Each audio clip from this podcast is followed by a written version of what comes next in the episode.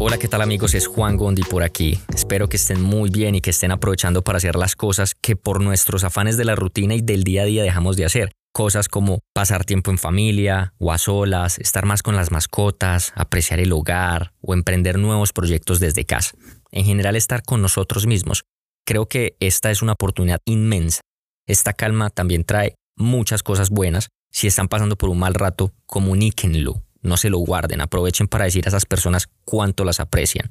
Conozco a una psicóloga que está dando asistencia gratuita o flexibilidad en sus tarifas. Si desean hablar con alguien y ser guiados, no se preocupen, pueden contactarla o me pueden contactar o simplemente hablar con alguien. Si están interesados en saber un poco más, su nombre es Jessica Mota Carvajal con doble S. Ella está ubicada en Santiago de Cali, pero puede asistirlos virtualmente.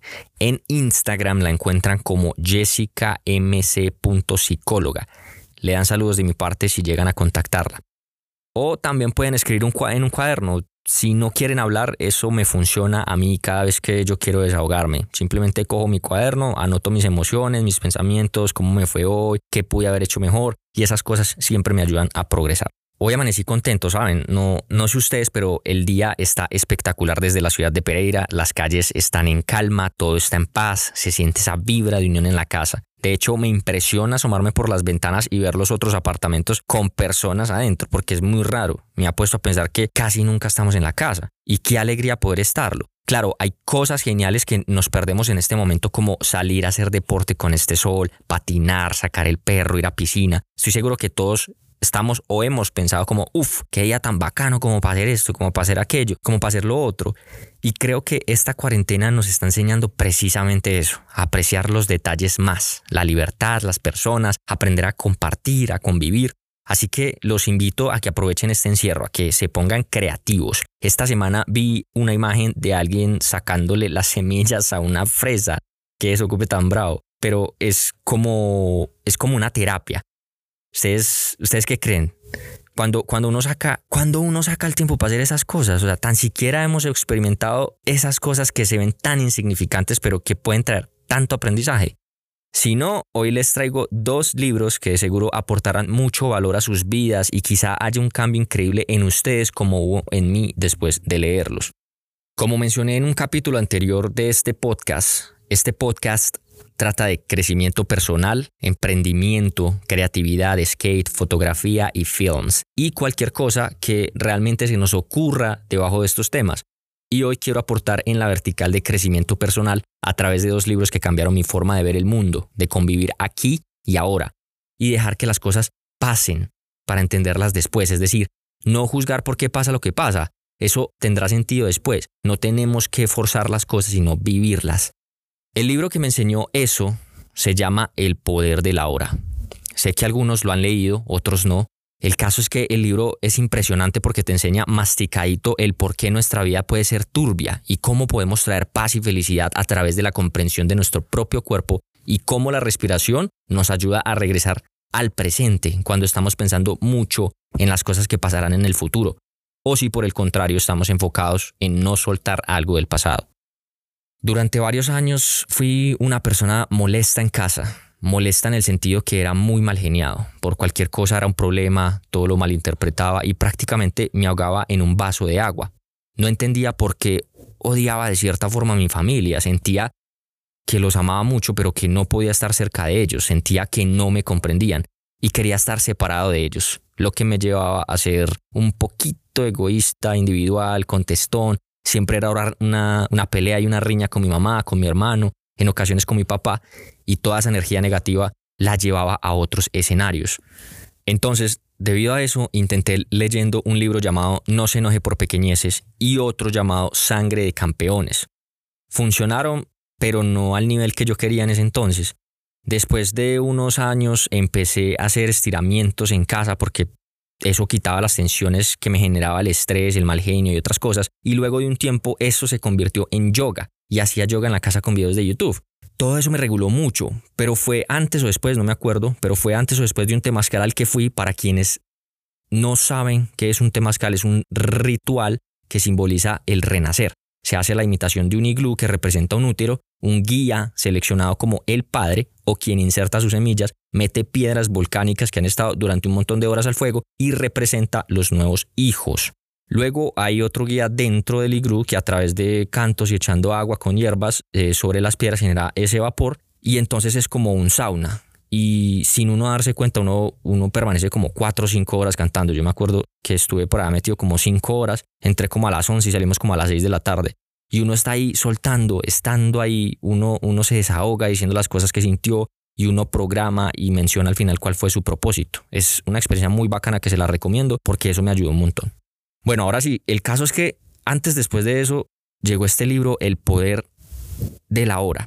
Y con ese libro comprendí que no era mi familia, era yo, era mi ego. Lo que tanto odiaba en ellos era un reflejo mío. Yo podía evitar malestares, no tratando de comprender el porqué de las cosas, sino sintiendo esas situaciones y pude reconocerme. Al sentir podía saber cuándo y cómo se generaban esas emociones y sensaciones y trabajar en ellas mucho más fácil. Y hoy en día no digo que la relación con mi familia esté perfecta o sea perfecta, pero sí que fue un cambio muy vasto. Muy vasto, weón. Me gustaría contarles más de este libro, pero quiero que ustedes mismos lo vivan. La narrativa es muy bacana porque es de esos libros que uno siente que el autor le está hablando a uno como a un lado, como si el tipo estuviera escribiendo en voz alta. La explicación es también muy chévere porque es paso por paso. Hay anécdotas, hay ejercicios para respirar y estar más presentes. Al final, uno entiende el poder de estar aquí y ahora y cómo al final esa es felicidad y buena energía. Y vea, las cosas malas van a suceder porque hacen parte de la vida, eso no es negociable. Lo que sí es negociable es cómo lidiar con esas cosas.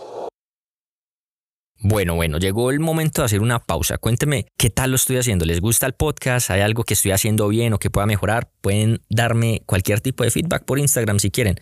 De verdad que voy a apreciar ese detalle porque eso hace la diferencia entre un podcast malísimo y uno súper bueno. El segundo libro es de Steve Jobs. Muchos, si no somos todos, conocemos este personaje porque es un man que fue histérico en su época, pero que también fue un visionario que revolucionó el imperio de las computadoras personales porque es que antes eran unos nevecones gigantescos. En todo caso, un tipo muy inspirador y que hoy en día me inspira e inspira a muchos. Este libro me ayudó en otra parte de mi vida, que fue la parte profesional y de emprendimiento. Quizá hayan escuchado uno de sus últimos discursos y si no, búsquenlo en YouTube porque es muy bueno. El tipo habla sobre conectar los puntos y cuenta cómo, si no se hubiera filtrado las clases de la Universidad de Tipografía, nunca hubiera podido lanzar la primera computadora personal con fuentes personalizadas.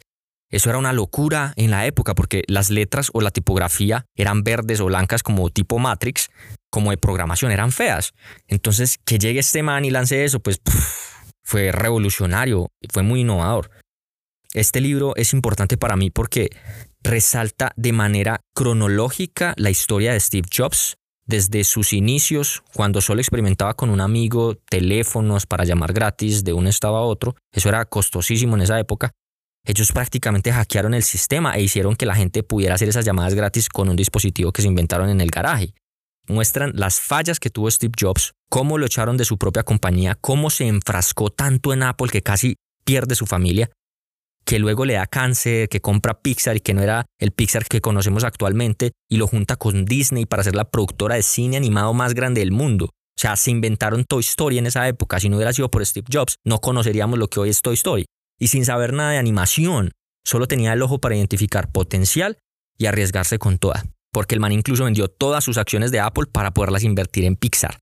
Entonces, para mí fue revelador este libro porque en el 2018 unos amigos y yo trabajamos en una agencia que estaba emprendiendo. Nos echaron en una época porque fracasó el proyecto.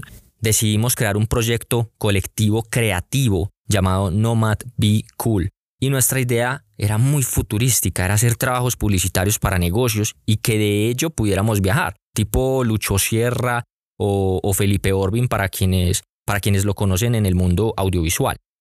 Desarrollamos la idea de negocio, nos sentábamos en, en BBC, en Parque Arboleda, creábamos planes de contenido, tarifas, tocábamos puertas literalmente. Yo madrugaba a hacer propuestas para entregarlas a pequeños negocios, pero no me funcionó. No se veían resultados y nos empezamos a frustrar mucho y a perder la esperanza. Y todo eso fue antes de leer los libros que les enseñé hoy. Entonces perdimos la ruta y motivación. Además, con la presión que ya estábamos graduados, que teníamos que responder por cosas en la casa, así con, con el dolor más grande, decidimos parar el proyecto y seguir avanzando. No descartar el sueño, simplemente aceptamos que no era el momento correcto, que las cosas no eran graduarse y boom, el trabajo perfecto y la vida perfecta y ganábamos muy bien. No. Entonces decidimos parar el proyecto. Mi socio entró como director del área audiovisual de CPC, que es una agencia de publicidad muy importante en Bogotá y con sede acá en Pereira, y yo terminé trabajando en Unity 3D, una compañía de desarrollo de un engine o software para crear videojuegos. Al final ambos descubrimos que las cosas pasaron así porque así tenían que ser. Y antes eso nos trajo otros conocimientos. Y en vez de seguir llorando porque las cosas no se dieron, avanzamos y terminamos donde hoy día estamos. Así fue que empecé a conectar los puntos. Puntos como si no hubiera conocido a Daniel en la agencia, no sé si hubiera intentado trabajar en un proyecto así. Si no hubiera estudiado mercado y publicidad, quién sabe qué sería hoy día. De hecho, mi amor por la fotografía nació en la universidad. Y la agencia y en la agencia, perdón, nació el amor por el video y la creación de contenido. Entonces, muchachos, El poder de la hora y Steve Jobs son dos libros que recomiendo desde mi experiencia. Se podrían divertir con él y quizás cambiar un poquito el tipo de libros que leen ahora. De pronto tienen en casa alguno de estos dos libros comiendo polvo, puede ser momento de aprovechar el encierro y sacar ese libro viejo. O ya sea cualquiera, cualquier libro viejo que tengan por ahí, pero es momento de, de aprovechar el momento. Es momento, eso suena redundante, pero es momento de aprovechar este encierro para leer esos libros viejos que tenemos guardados. Tengo un calor aquí, como saben, mi, mi estudio es debajo de unas cobijas, pero me siento increíble. Me estoy divirtiendo muchísimo haciendo este podcast. Espero sea algo entretenido para ustedes como lo es para mí escribirlo, grabarlo, editarlo y subirlo. Nuevamente, gracias por escucharme. Aprecio cualquier feedback. Quiero que este podcast sea algo bueno, que uno pueda aportar cosas, que aporte valor y que las personas que en un futuro pueda invitar cuando no estemos encerrados puedan aportar valor también. Estoy experimentando, pero, pero si quieren que hable de algo en relación a los temas de interés del podcast, que son crecimiento personal, skate, emprendimiento, fotografía, films, bienvenidas todas las ideas. Recuerden hacer más de eso que los hace felices, que los hace vibrar.